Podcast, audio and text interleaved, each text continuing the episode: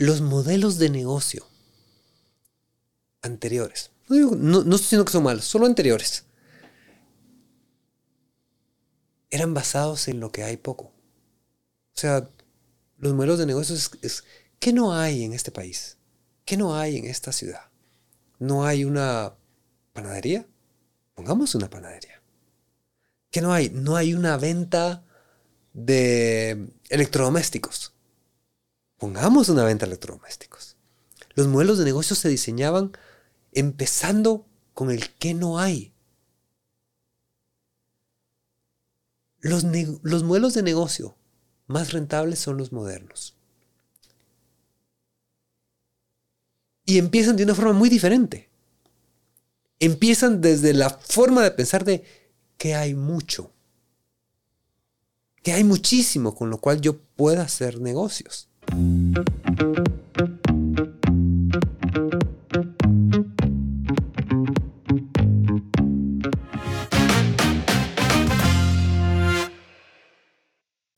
Hola, hola, bienvenidos a Alma Artesana. Mi nombre es Pablo Perdomo y el día de hoy me encuentro con Julio Leu, socio fundador de Scaling Up.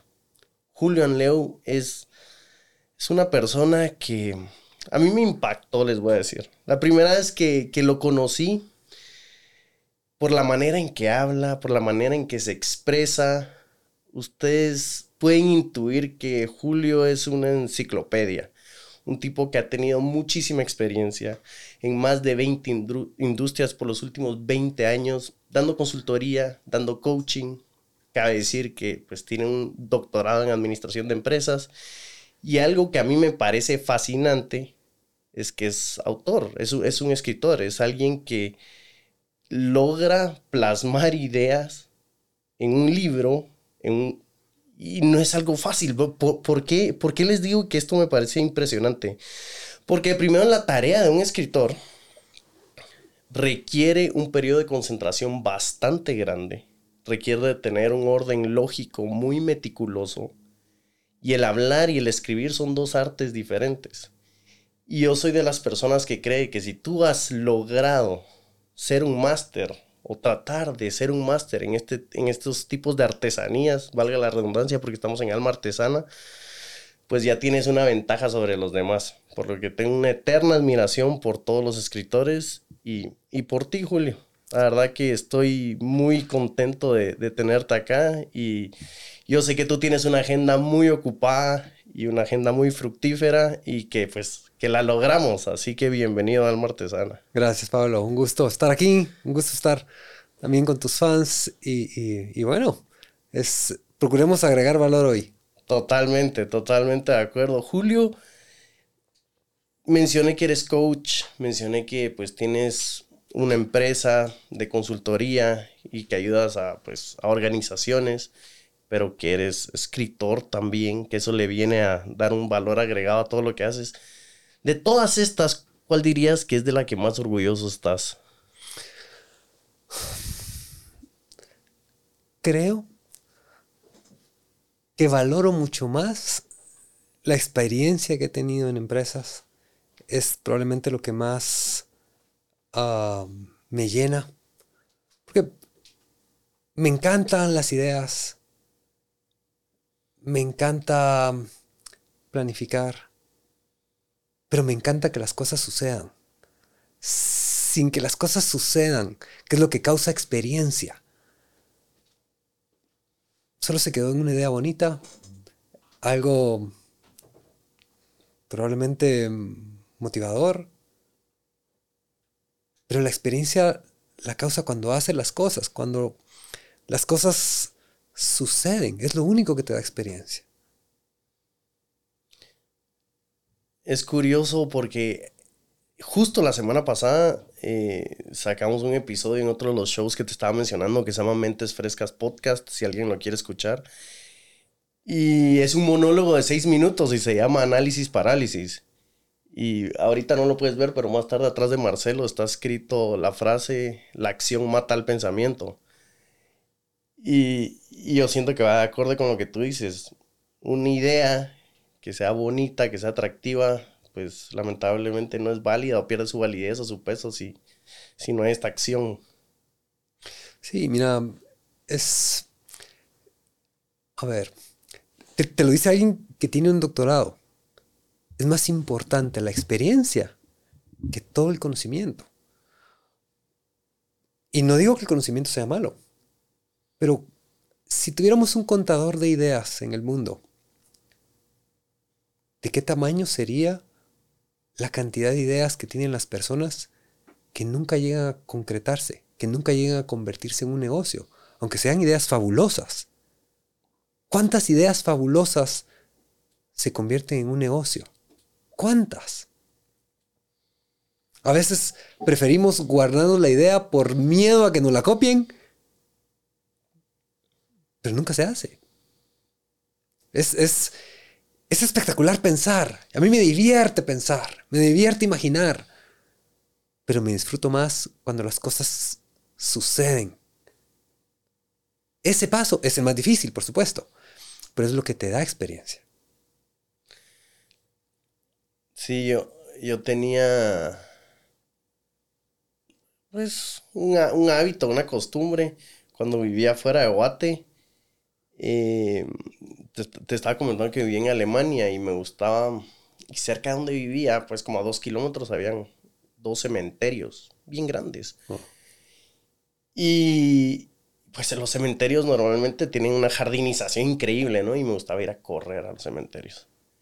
Y a veces tal vez me quedaba sin aire o tal vez me exigí mucho o simplemente me cansé y me ponía a caminar y a leer las lápidas. Y vos decías, eh, excelente padre, empresario, negociador y excelente persona.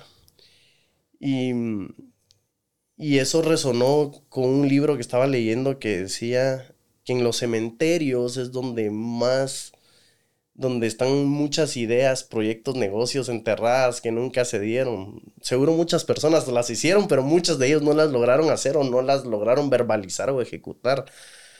Como que, y hablaba, era, no sé, medio rara la comparación, pero de todo lo que está aquí enterrado, que vale oro y el conocimiento y esta gente. Y, y hay algo no es que quiero que se vuelva fatalista esta conversación, pero hay algo en los, hay algo en los cementerios, es, es, hay, hay magia, hay, hay algo, hay una mística. Estas personas que trascendieron por X o, Y manera, ¿no? Es más, te pego ese comentario a negocios. Mezclémoslo. Estuve en una, una conferencia que cuando presentaron, era una serie de conferencias, cuando presentaron a la que iba a exponer, honestamente vi, personas que se levantaron, pero honestamente fue la conferencia más brillante de ese momento. Era una enfermera. Había muchos CEOs. ¿Qué nos va a enseñar una enfermera? Y la enfermera empezó presentándose. Dijo, miren, yo trabajo en un hospital en el intensivo. Y por el nivel del hospital en el que trabajaba, decía, miren, el intensivo es donde normalmente terminan su vida muchos CEOs, muchos famosos empresarios. Y ella hizo una pregunta que me impactó. Y es, ¿de qué creen que se lamentan? ¿De qué, creen que hablan los empresarios en los últimos minutos de su vida? ¿Creen que hablan de, oh, ¿por qué no cerré este negocio? O, qué bueno que hice esta, esta empresa. O qué bueno que contraté a estas personas. No. En esos últimos minutos, lo que los empresarios dicen es, hubiera pasado un poco más de tiempo con mi hijo. Hubiera disfrutado más a mi familia. En esos últimos minutos donde en realidad aprendes a valorar cada segundo, porque te quedan pocos. ¿A qué vas? ¿En dónde aterrizas? Inclusive, hay muchos... A ver, hay algo que, a mí me gusta decirlo mucho. Y es que yo prefiero arrepentirme por algo que diga, mira, tuve la idea, lo hicimos y no funcionó a pasar toda la vida pensando que lo hubiera probado, lo hubiera hecho y nunca lo hice. Es mejor tener esa experiencia. Por lo menos ganas un cómo no hacerlo. Por lo menos ganas eso. Pero la vida lo que se recuerda, lo que te da experiencias, es lo que hiciste, no lo que pensaste en hacer. Pero no crees que tú lo ves de esa manera. Yo siento que eso va atado con la concepción de la, no la concepción, la percepción de la cultura del fracaso en muchos países. Y, y tú has sido forjado en varios países, ¿me entiendes? Tu experiencia, tus estudios. Y pues ahorita nos encontramos en Guatemala grabando y muchas veces el... Aquí es muy castigado el fracaso, ¿no? Es, fracasaste una vez y ya, ya te fregaste toda la vida. Cuando eh, la vez pasada creo que hablábamos de San Francisco y hablábamos de los emprendedores y los empresarios de allá. Y ellos, más que todo, les enorgullece si tuvieron un par de fracasos. No es... Ah, Mira, la cultura al final son paradigmas. Y tú decides si los quieres creer o no. Por ejemplo, un ejercicio fácil en eso. Y, y, ¿y por qué digo esto? Porque la mayoría de empresarios, la mayoría de innovadores exitosos, lo logran porque rompen paradigmas. Yo, inclusive, digamos, a ti y, a los que nos están viendo o escuchando. Si les digo, tienen dos segundos para pensar en un triángulo. Y ahora te digo, ¿por qué te imaginaste el triángulo con el piquito para arriba? ¿Por qué? El 80%, el 80 de las personas se lo imaginan con el piquito para arriba. Sí. Para el otro 20% hay cura, no, no se preocupen. pero la siguiente pregunta es, ya sea que dijiste sí, el piquito estaba para arriba, o estaba para abajo, o estaba para un lado. ¿Por qué fue ese piquito? Si el triángulo tiene tres. ¿Cómo decidiste que ese piquito es el que valía y no los otros? ¿Te das cuenta cómo existe un paradigma con decir triángulo en algo tan simple como eso? Sí. Imagínate en la vida real. Imagínate en la cultura. Tú decides. En realidad, tú decides a qué paradigma te quieres subir y cuáles no quieres aceptar. Los grandes empresarios se han atrevido a romper esos paradigmas, a decir, yo no creo eso. Yo pienso diferente y actúo en base a eso que pienso diferente. Porque tú puedes pensar diferente y actuar como los demás. Correcto. eso no agrega tanto valor, pero si te atreves a, a seguir lo que estás pensando, si piensas diferente, vas a cambiar las cosas. Ha de ser súper interesante todas estas personas que conoces, ¿no? Que, piensan de esa manera, que se atreven a romper eh, paradigmas. Estas personas que tú las estás hablando, retomando el tema de la enfermera.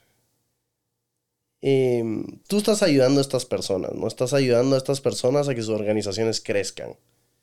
Pero la enfermera te les dijo en esta conferencia, miren, lo que más se lamentan no es haber hecho más negocios, esta transacción, sino que haber pasado tiempo en familia o haber invertido tiempo en hacer otra cosa o, o en algo emocional o familiar.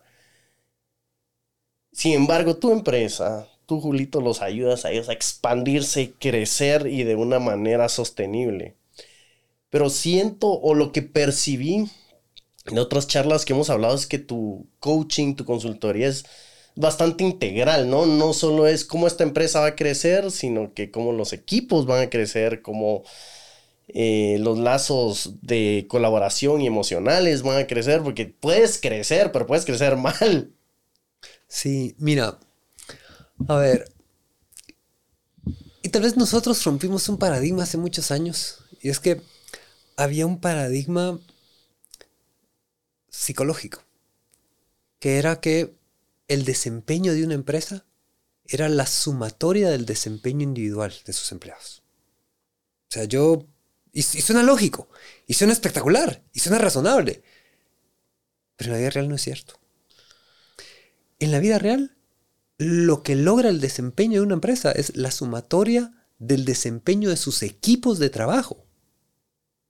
Equipos de trabajo no de personas individuales.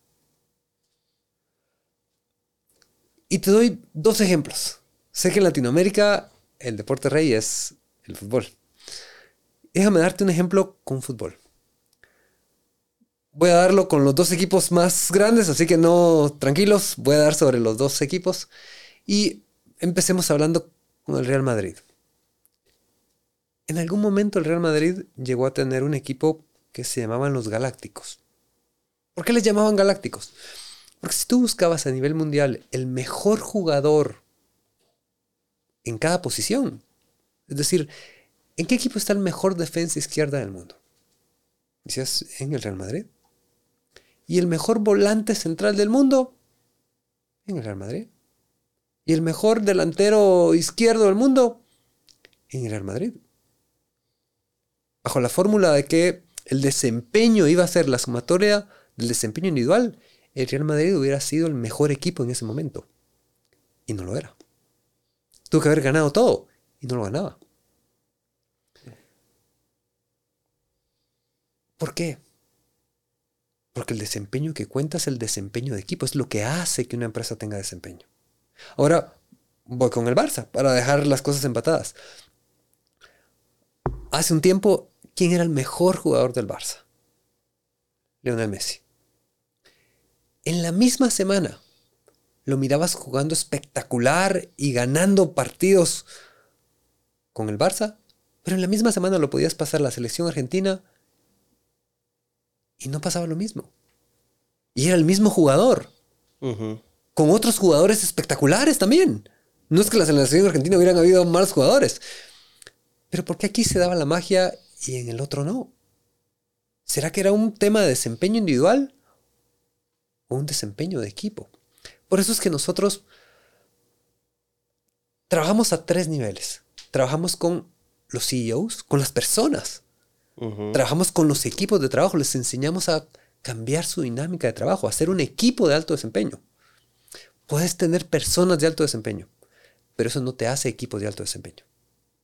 Y trabajamos con la empresa para tener una empresa de alto desempeño. Son tres niveles. Y yo digo que nosotros, inclusive, te voy a decir qué creemos. Nosotros trabajamos para llegar a, para llevar a cada persona, a cada equipo, a cada empresa su máximo potencial.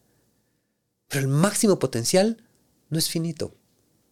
Si lo trabajas bien, se va ampliando. Entonces nunca paras. Siempre sigues persiguiendo tu máximo potencial porque el potencial se puede mover, se puede ampliar, se puede agrandar. Entonces, si lo haces bien, cada vez tienes una referencia diferente. Avanzas y te das cuenta que tienes mucho más en que avanzar. Es el proceso infinito de crecimiento. Es el juego, como le decía Simon Sinek, tiene, tiene un libro, ¿no? De juegos finitos y juegos infinitos. Este, o sea, si lo miden por la cohesión y, el resultado de equipo. Sin embargo, pues se trabaja se trabaja en las personas que son pues partes orgánicas del equipo. Y esta persona sí está jugando un juego infinito, ¿no? Porque es un crecimiento personal que están teniendo ellos. Mira, hay dos tipos de mentalidades una mentalidad de crecimiento y una mentalidad estática. La mentalidad estática tiene mucho que ver con lo que mencionabas, de quedarme estancado con el fracaso, tenerle miedo al fracaso.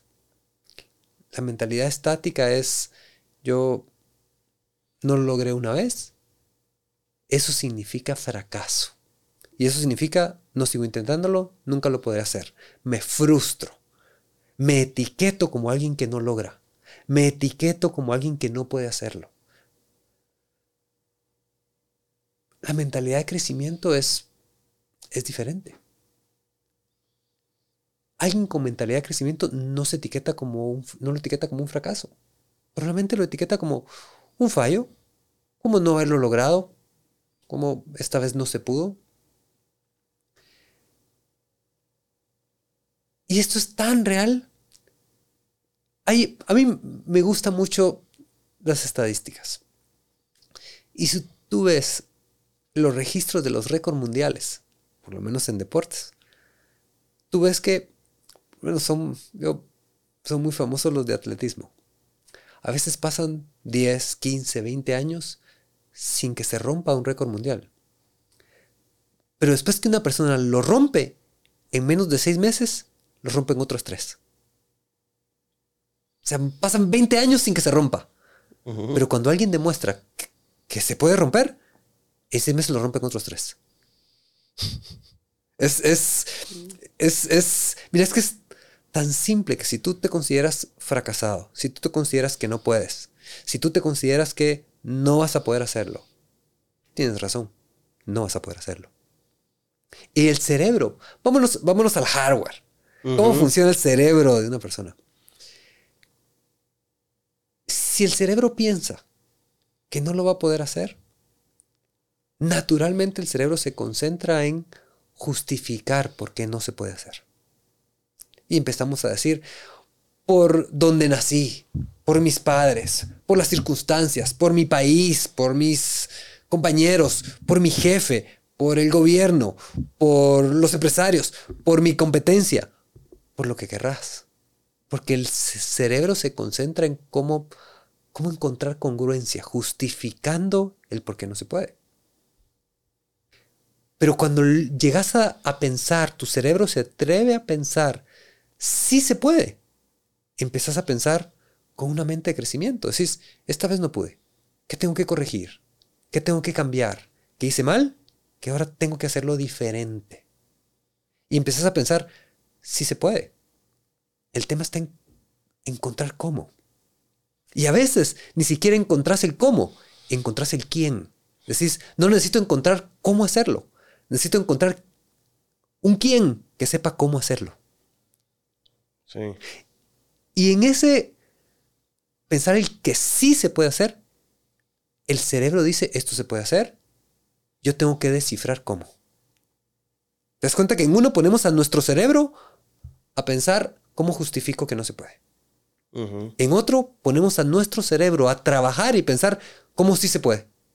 Son dos cosas diferentes, pero es una decisión que tú lo tomas. Dices, no se puede, empiezo a ver cómo justifico. Si se puede, empiezo a pensar y mi cerebro empieza a trabajar, inclusive a nivel subconsciente. yo no sé si alguna vez a ti o a los que nos ven o nos escuchan les ha pasado.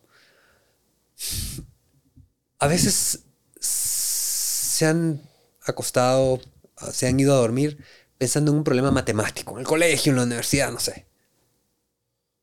Y a mitad de la noche te he despertado y decís, pues, ya sé cómo hacerlo. O te levantas el otro día en la mañana y dices, ya sé cómo hacerlo. Tu cerebro pasó trabajando sabiendo que ese problema tiene solución. Pasó trabajando cómo, se hace, cómo se hace, cómo lo soluciono. Lo que pasa es que en la vida real no hay una última página donde están las respuestas. Entonces es más fácil que nuestro cerebro piense, no, eso ese no tiene solución, eso no se puede. Por eso cuando alguien rompe algo, un, un récord, cuando alguien en la misma industria sí tiene éxito, decís, sí se puede entonces. Entonces más empiezan a hacerlo. Porque cambia el cerebro a cómo lo soluciono. Si tiene respuesta. Estoy tan de acuerdo con, lo que tú dices. Una frase que yo he repetido mucho es del filósofo Virgilio que dice que es invencible el que cree que puede. Es invencible el que cree que puede. Él no está diciendo el que puede, él no está hablando de capacidad, él no está hablando de habilidad, él no está hablando de poder monetario, de capacidad financiera, de una habilidad, de un, de un meta humano, no, él está hablando del que cree, que pues el que se la creyó y por habérsela creído, pues sus acciones vienen, vienen con ello, ¿no? Mira, déjame darte un ejemplo, déjame usarte como ejemplo. Tal vez los que nos están escuchando, viendo, no, no logran captar, pero, pero en donde estamos grabando hay una especie como de pizarrones con, fotografías de todas las personalidades que han estado aquí. Y, son un montón de fotografías. En algún momento en tu cerebro nació la idea de, sí, se puede. Sí lo puedo hacer. Sí puedo traer esas personalidades. ¿Cómo nació esa idea? ¿Cómo, cómo tomaste la decisión de, de sí se puede. ¿Cómo fue ese momento? ¿Logras regresar a la decisión de yo decido que sí se puede? Fue... Mm, dicen, dicen que, que a las cosas que tú les pones atención, eh, muchas veces se vuelve una, una, especie de oración, ¿no? Porque tú, al ponerle atención a algo de una manera concentrada, tú entras en una oración o una meditación. Eh, por eso ten cuidado a, qué le pones atención, más ahora con tanta información allá afuera. El momento que decidí que sí se puede, eh, yo creo que no te lo conté detrás de cámara, pero cuando cuando regresé de, Alemania, eh, bueno, de Alemania y los viajes, estuve 12 años fuera, entonces lo que me pasó es que tuve un sentimiento muy agridulce. Lo agrio fue que todas las personas que yo conocía sentía de alguna manera que no les importaba es una manera muy dramática de decirlo, pero no es que no les importaba porque no me tuvieran aprecio, sino porque estaban muy ocupados o tenían sus propios problemas. Estaban en su rollo. Ya cada uno creció y tiene su ambiente, sus responsabilidades. Eso fue lo agrio. Yo dije, a la gran. Eh, esta sociedad en que crecí ya está muy descentralizada, ya está muy lejos de mí. Y lo dulce, fue agridulce, lo dulce fue de que ese sentimiento me dio libertad, libertad de tomar acción, de que yo puedo grabarme en una cámara en calzoncillos, como me puedo grabar en una cámara en un traje, como puedo hacer esto, lo otro, pues que la verdad no importa, o sea, el qué dirán se desapareció, porque dije, estas personas no tienen tiempo. ¿Qué van a tener tiempo de ver un show? ¿Qué van a tener tiempo de oírme en cámara? Estas personas no tienen tiempo. Entonces, fue, eso fue lo dulce. Abrió una libertad impresionante y al yo tener esa libertad dije, bueno, puedo hacer bastantes cosas, como que el que irán desapareció, puedo tratar de escribir un libro y traté y lo escribí, voy a tratar de hacer un show porque me llama la atención, me llama la atención el micrófono, la cámara, tú como persona, Julio y todos los que han venido acá me súper llaman la atención. Si los invito y no vienen, pues no vinieron, pero si los invito y vinieron,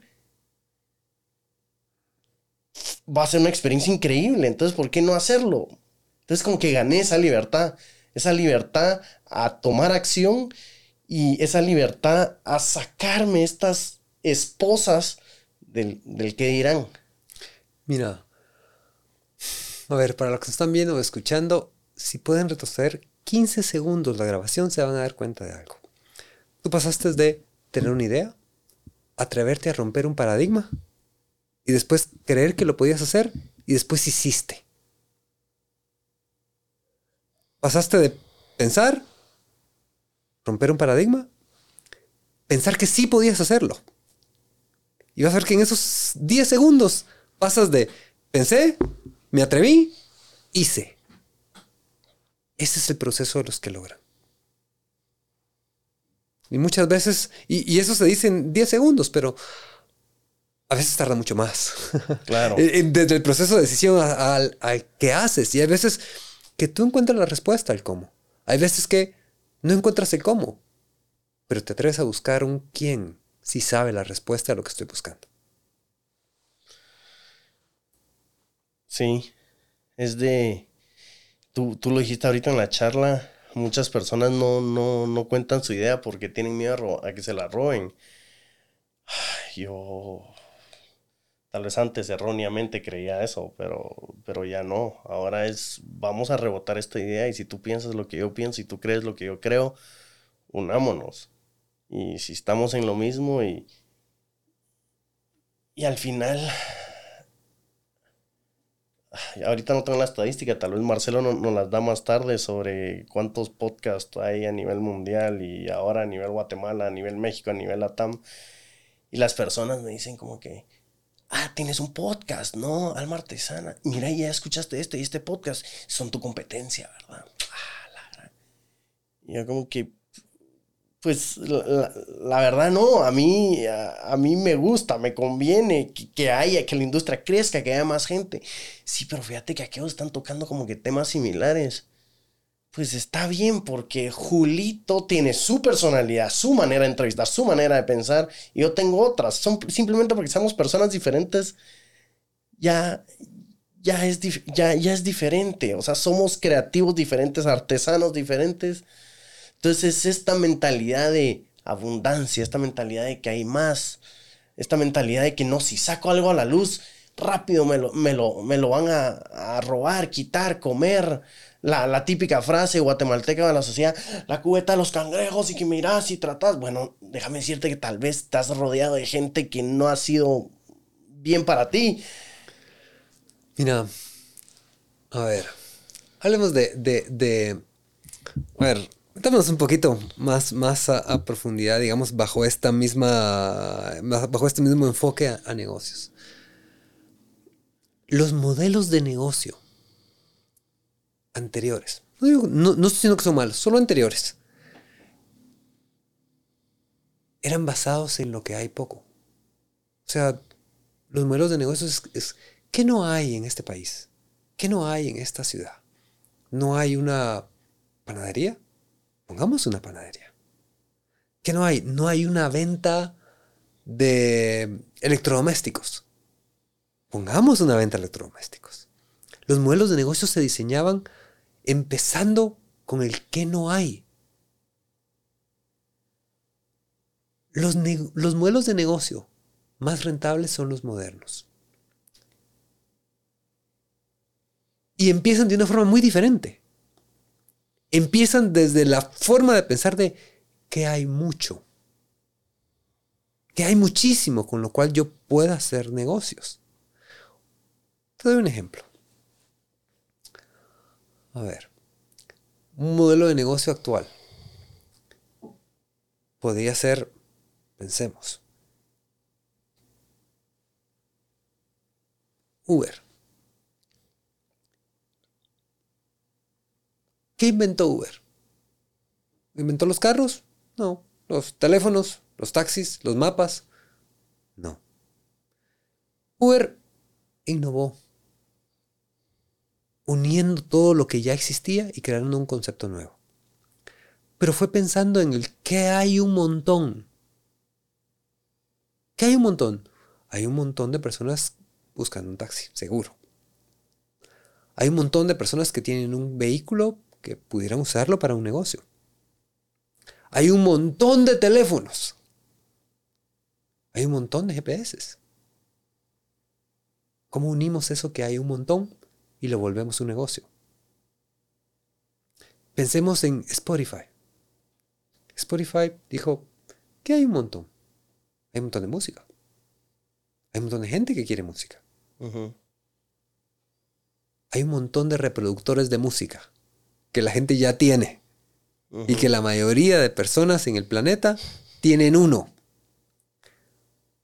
¿Cómo uno eso? Que hay un montón.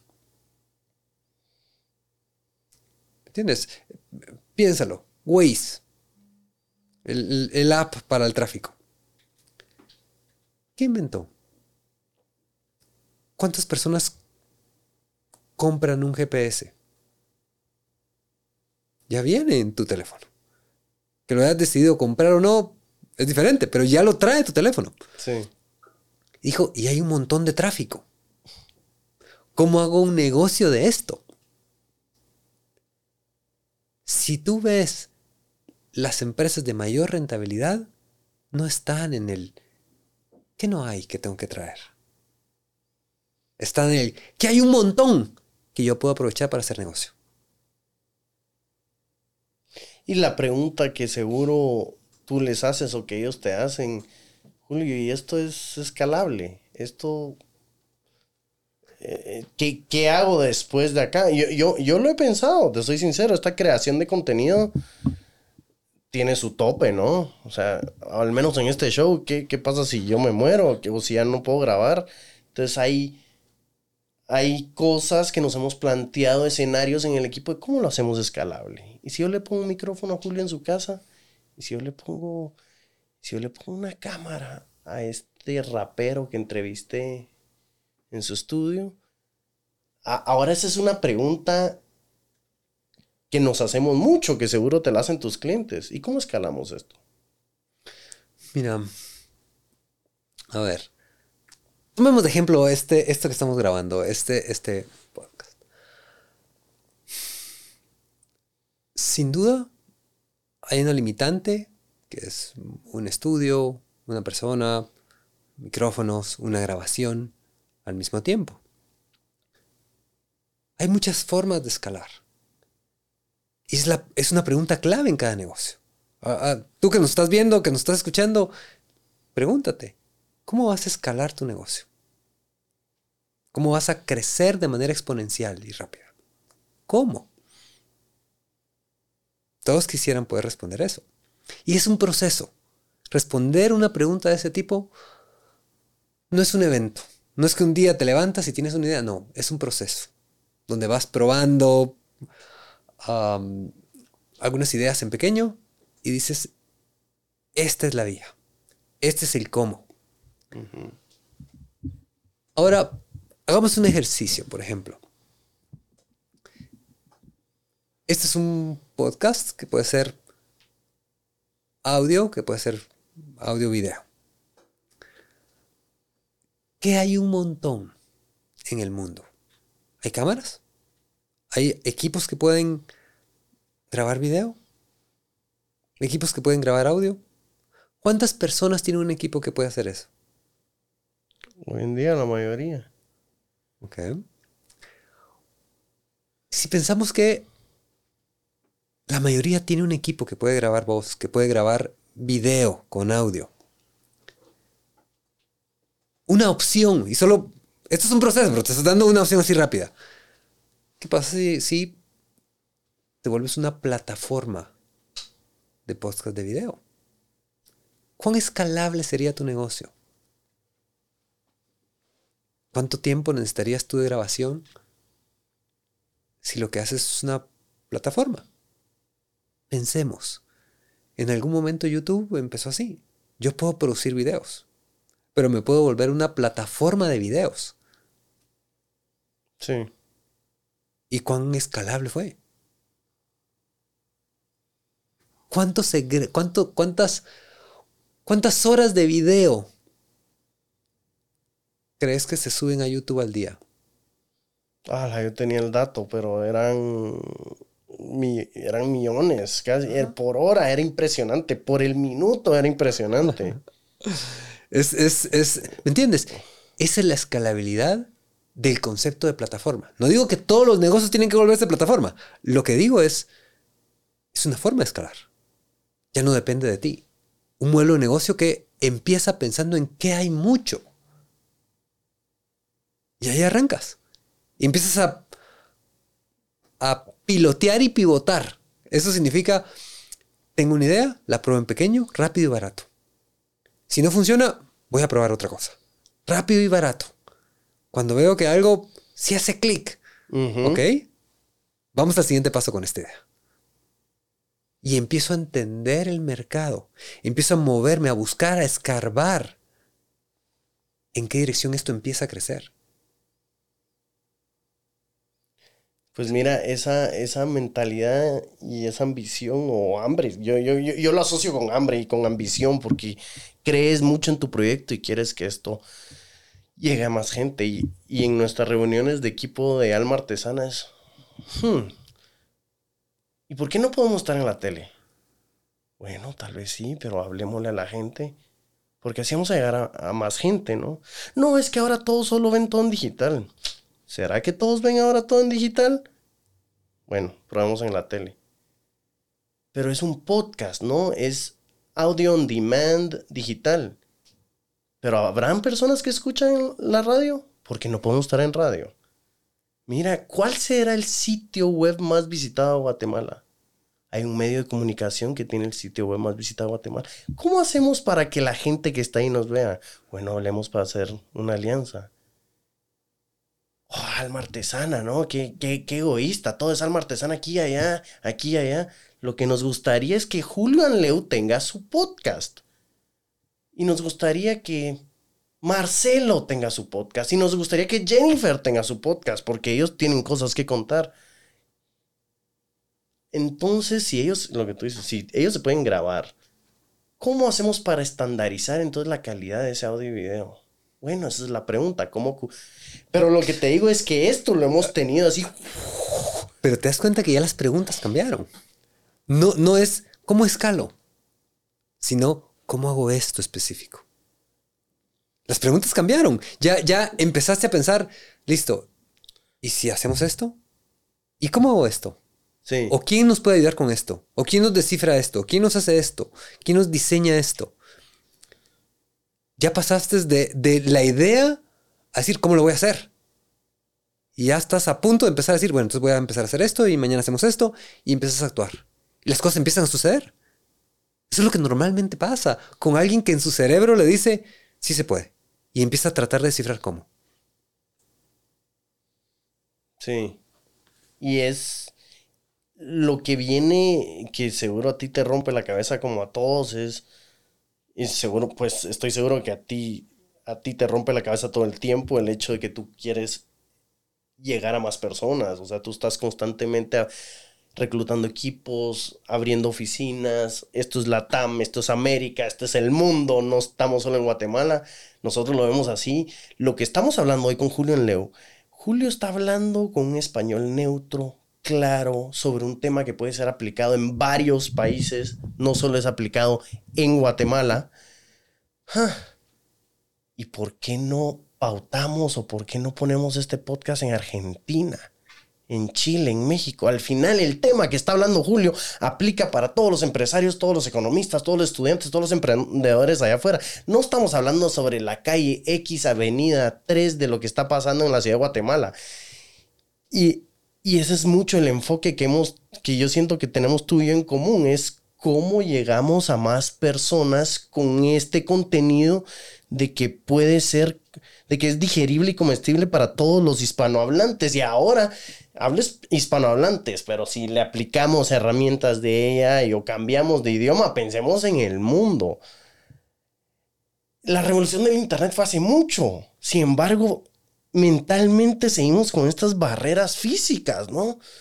Pero, o sea, muchas veces en las reuniones de equipo decimos, pensemos en Monterrey, pensemos en el DF, pensemos en Buenos Aires, Guatemala, ¿cuántos millones hay en la ciudad? ¿Cuántos millones hay en el país?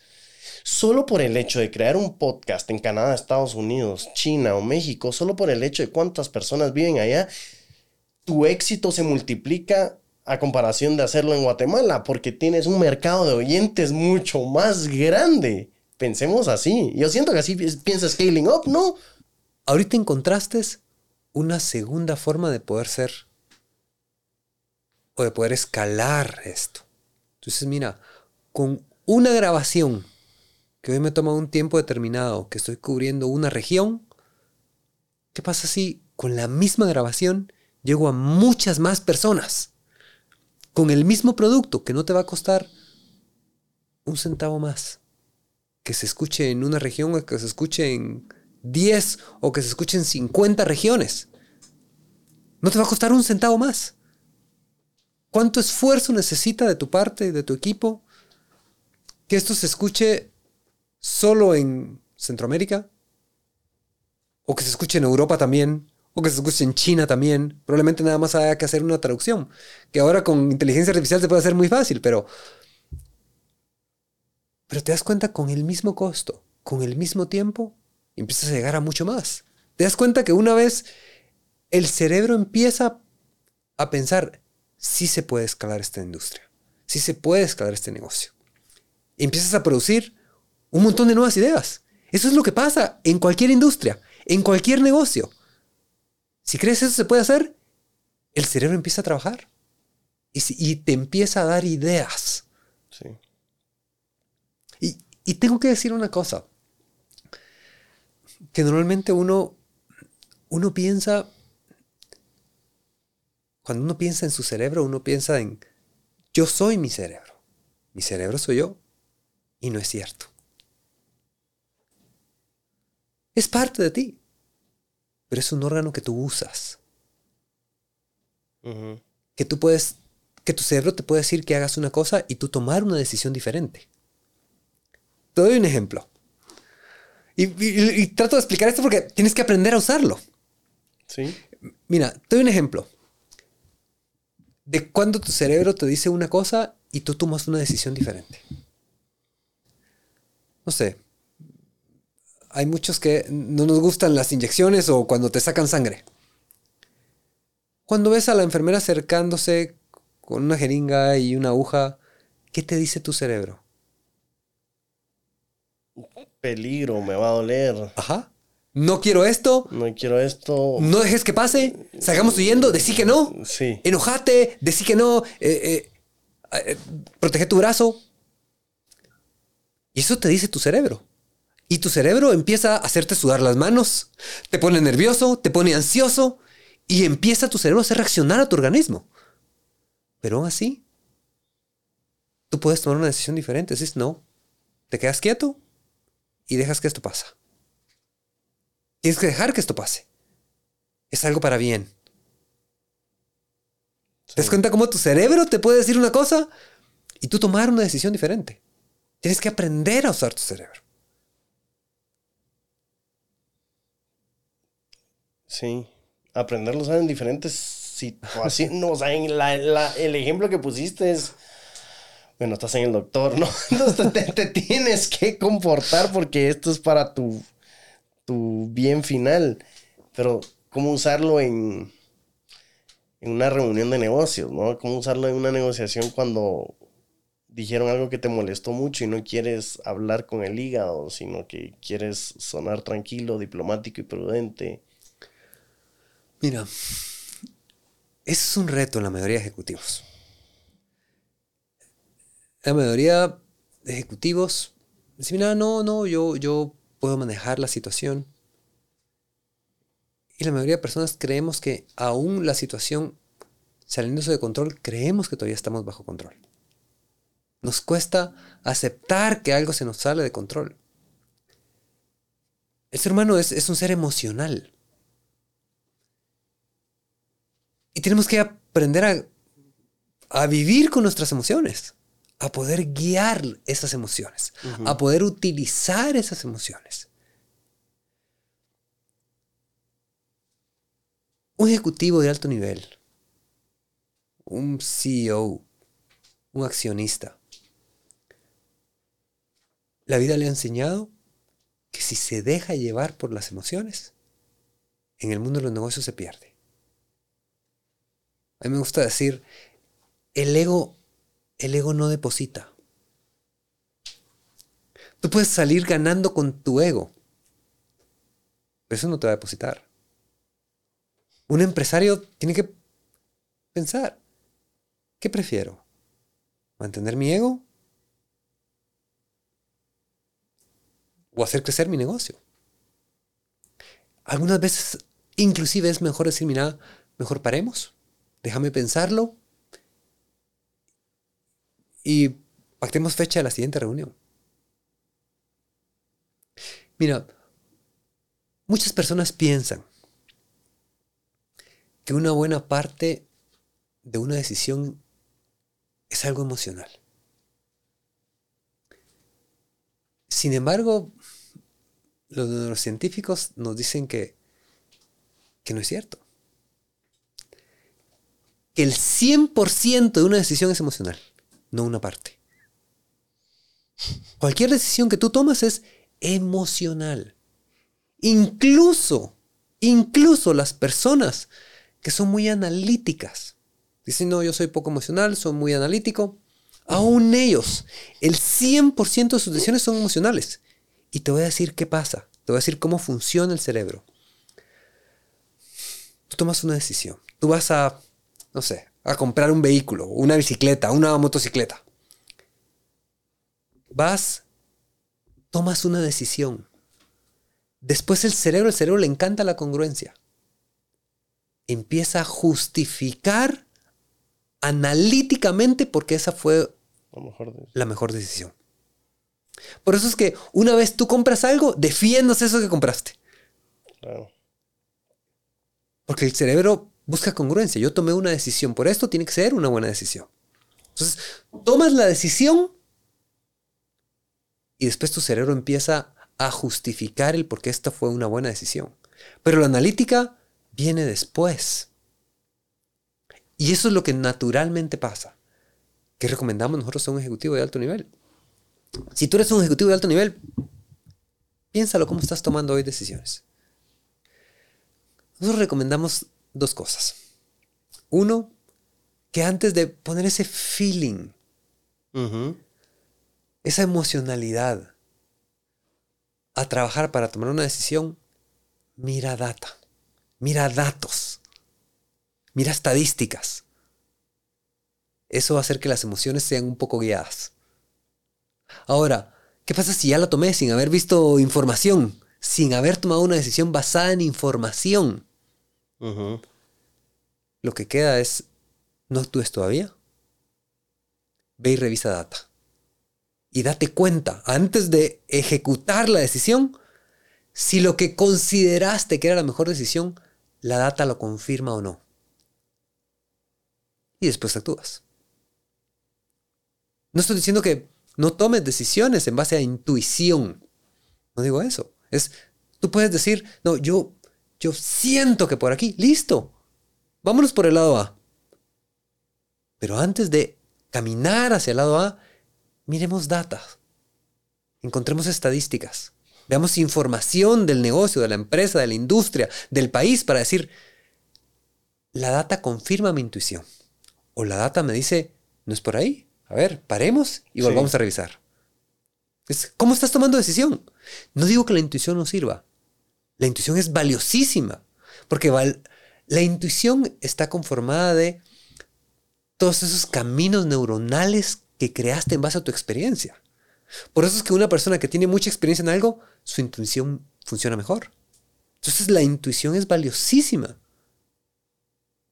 pero no significa que sea infalible. Sí. Bueno, tú estás recomendando una intuición guiada, ¿no? Una emoción guiada, un manubrio emocional, pero con ciertos topes, ¿no? Ajá. Y a mí me da mucha curiosidad, Julio, tú te ves y te comportas como una persona súper ecuánime, muy bien balanceada. Y estos clientes que tú tienes, estos ejecutivos de alto rendimiento, suelen ser personas... Bueno, yo no he conocido tantos ejecutivos súper ecuánimes, sino que tienen sus picos, ¿no? Y es este CEO, pero además de eso es triatleta, en la mañana corrió tres horas y luego fue a la empresa, porque es, gente muy intensa, ¿no? Y si no es así, pues tal vez tienen un ego muy fuerte. Y son personas de extremos, de extremos pueden ser emocionales, también muy emocionales y sulfúricos. ¿Y cómo va eso contigo? ¿Cómo, tú tomas a, una persona así? Es difícil. Eh, eh. yo, te lo digo porque yo, estaba revisando tu, el sitio web de tu empresa, ¿no? Y, las personas que dan los testimoniales, pues el CEO, el CFO, y no solo de una empresa, sino CEO de grupo tal. O sea, estamos hablando de multiempresas, multiorganizaciones, un montón de colaboradores. Entonces hacer este CEO a la décima potencia. Y esta primera reunión llega Julio, eh, seguro te, te contactaron, llegas tú, tú sueles dar esta presencia de seguridad, de paz, y luego tiene este CEO que está a 100 por hora. No hay como un, un choque ahí. no, no. Mira, primero, a ver, tengo que decir que, que mm, no todos los clientes son iguales tengo que decir que, por ejemplo, en las empresas familiares, muchos de, los dirigentes a veces son hermanos. Y los dos hermanos pueden ser muy diferentes. Si son cuatro hermanos, los cuatro hermanos pueden ser muy diferentes. Pueden tener características, formas de pensar, emocionalidad, hasta contrarias. Y eso te diría yo que eso es más normal que encontrar a todos radicalmente de un lado o del otro. Es increíble, pero, pero los grupos empresariales los mismos familiares, incluyendo hermanos, suelen ser hasta formas de ser contrarias o diferentes. Y eso no es malo. Solo tienes que aprender a dirigirlo, porque eso enriquece. Tener puntos de vista diferentes enriquece. ¿Causa discusión? Sí. Y esa discusión, esa argumentación es la que enriquece. Te permite evaluar una misma posición de diferentes puntos de vista. Ahora, ¿qué pasa? Mira, cuando una persona actúa muy emocional o se dispara ah, de una manera descontrolada lo que dice, lo que hace, es controlable. Y te voy a explicar qué es lo que pasa. La mayoría de personas, a mí me gusta más decir que primero piensa, luego actúa. Y muchas veces eso pasa en milisegundos. Por ejemplo, te voy a dar un ejemplo. Hace mucho tiempo yo trabajé para, para una empresa que era la número 17 del mundo. Yo dirigía una, una región y uno de los vendedores, yo como CEO, llegó uno de los vendedores y me decía, mira, te quiero pedir algo. Quiero que, por favor, este cliente se lo des a, alguien más. ¿por qué? Es un cliente grande. ¿Qué pasó? Me dice, no, el tipo, el tipo me odia. Y antes de que la empresa pierda ese cliente, prefiero que se lo des a alguien más. Ok, digo yo, listo, pero, pero, está bien, contame más. Y si miramos, siempre que yo llego y hablo con él, me empieza a reclamar cosas que, que no tienen que ver con nosotros que es de su equipo el problema. Pero me lo reclama a mí. Y, siento como que, como que no nos llevamos bien. Siento que es... Creo que vamos a perder ese cliente. Digo, ¿está bien? Es más, te agradezco por habérmelo dicho.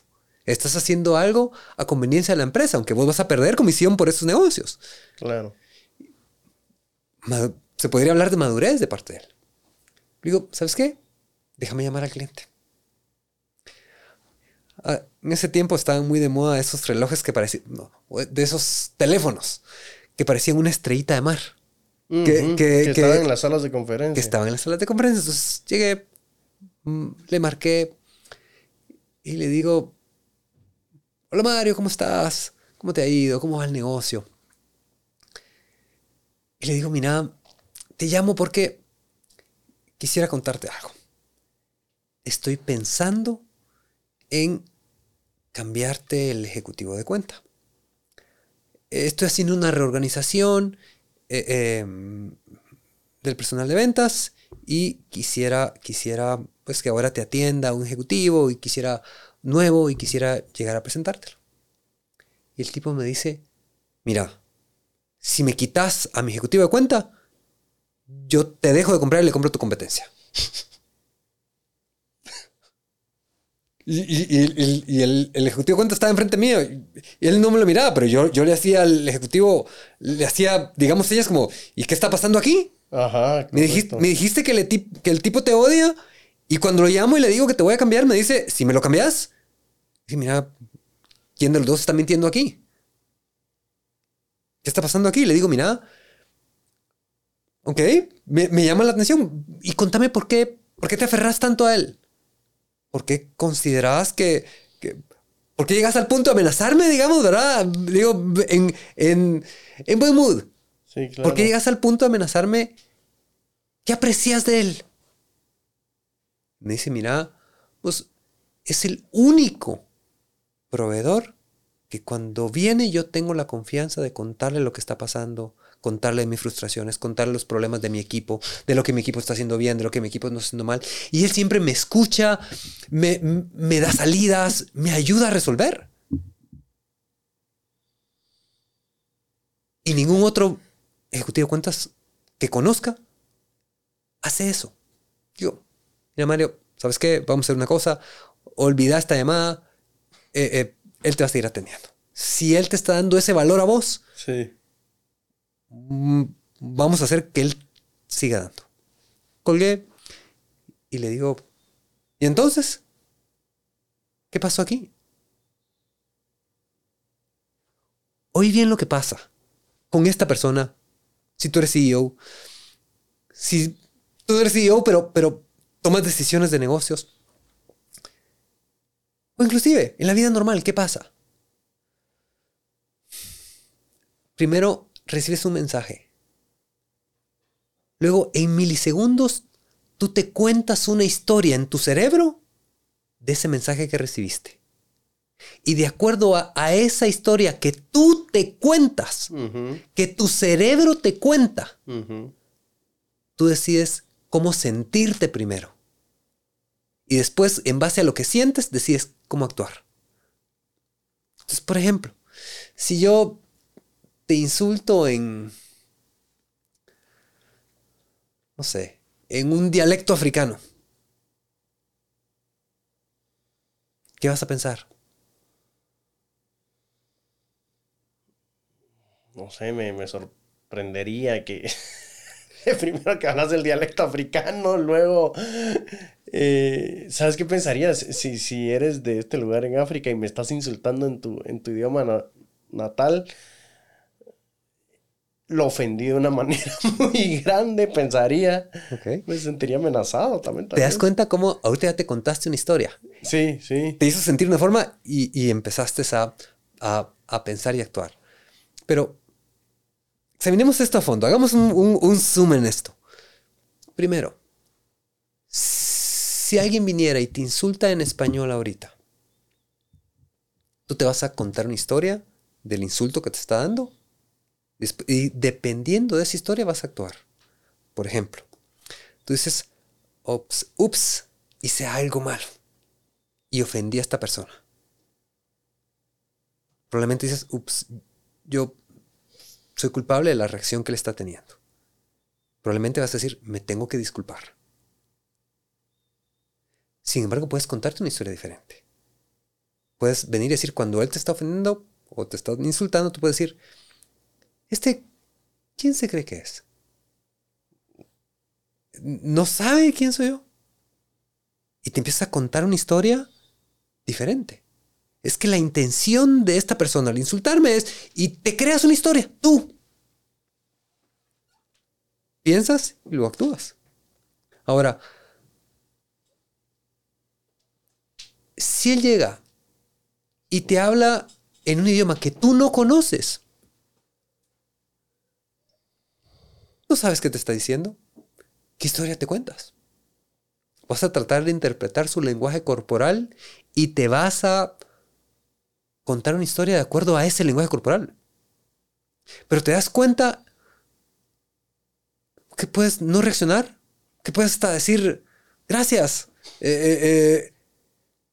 Entonces eso te dice que lo importante no es lo que te dicen, sino esa historia que te cuentas, que te hace sentir de una forma y ese cómo me siento me hace actuar de una forma.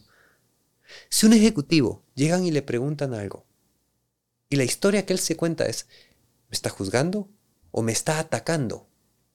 ¿Te sientes atacado? Entonces, ¿te defiendes o atacas de regreso? Entonces, cuando eso, yo le empiezo a enseñar a los ejecutivos de, a ver, para, ¿qué historia te contaste de lo que te dijo? Que vino aquí a atacarme y a decirme esto, y, él está pensando que, que, que yo no hice bien mi trabajo, él está pensando que yo tomé una mala decisión. Y a veces hago eso, digamos, como práctica, y les digo, a ver, para. Le digo, a ver, tú regresa, tú que viniste a decir esto. Háblanos un poquito más de qué estabas tratando de decir. Y el 90% de las veces es muy diferente a la historia que él se contó. 90% de las veces. No, yo lo que quería es que él estuviera enterado de lo que había pasado. No, es que vos dijiste y empiezan a defender la historia que él se contó. Entonces, la emocionalidad, tú la controlas, tú la diriges. Tú lo que puedes manejar es qué historia te estás contando. Porque esa historia que tú te contaste te va a hacer sentir de una forma. Y esos sentimientos, eso cómo tú te sientes, te va a hacer reaccionar.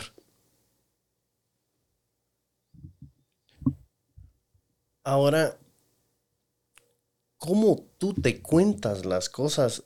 Eso es otro trabajo, ¿no? Eh, es como ves las cosas, ves el vaso lleno, lo ves medio vacío, lo ves medio lleno. ¿Me tomé personal lo que me dijo o solo objetivamente agarré lo que me dijo o me ofendió por cómo, sabes, la historia que te cuentas, cómo ves las cosas, cómo percibes las cosas, la perspectiva sí ya viene a ser más un trabajo personal, emocional, inseguridades.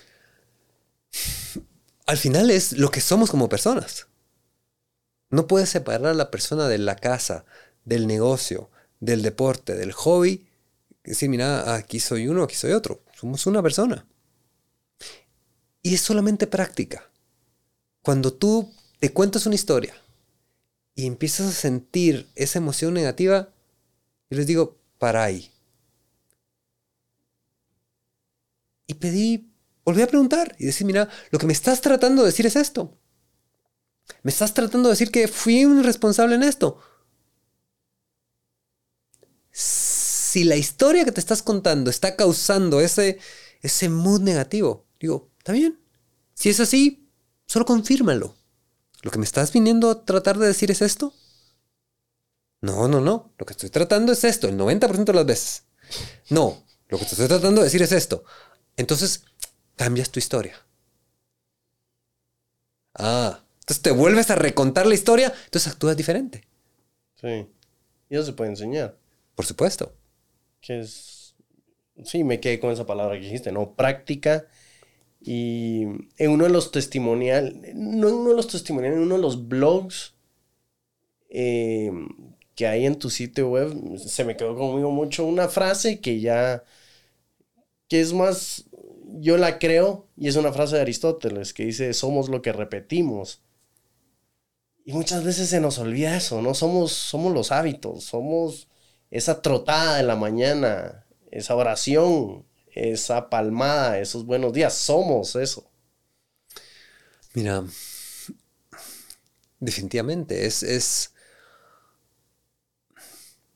A ver, lo que se ve es lo que tú haces, pero lo que haces vienes de el tiempo en tu cerebro, conversando contigo mismo, tomando esas decisiones internas. Antes de cualquier cosa que tú haces, primero tuviste esa, como tú quieras llamarle, reflexión, tiempo contigo mismo, tiempo pensando, otros le llaman tiempo analizando. A mí me gusta inclusive decirles, decirlo. Somos palabras. Porque yo no puedo ver lo que tú estás pensando. No puedo percibir lo que tú estás pensando. Pero con tus palabras puedo percibir qué estuviste pensando. Hasta qué palabras usaste. Te dice cómo fue tu diálogo interno. Sí, de acuerdo. Julio, me parece... ¿Sabes qué, ¿Sabes es lo interesante de, estos formatos del podcast y de las entrevistas?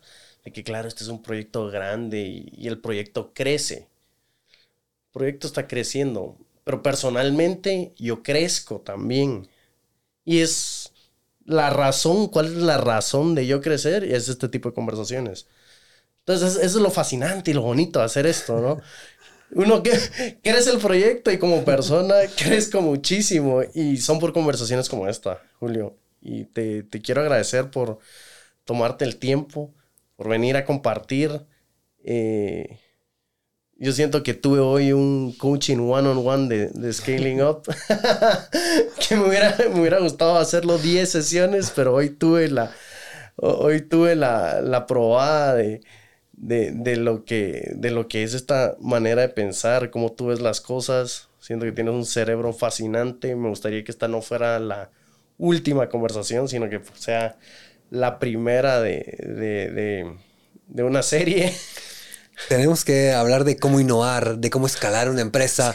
Eh, eh, Dios eh. mío, teníamos tantos temas tras bambalinas, pero, pero eso lo vamos a dejar para una segunda sesión. Me, me gustó cómo yo creo que vibramos a una misma frecuencia y esta espontaneidad nos llevó a temas fascinantes que, que no te voy a decir, ¿saben qué? Repitamos.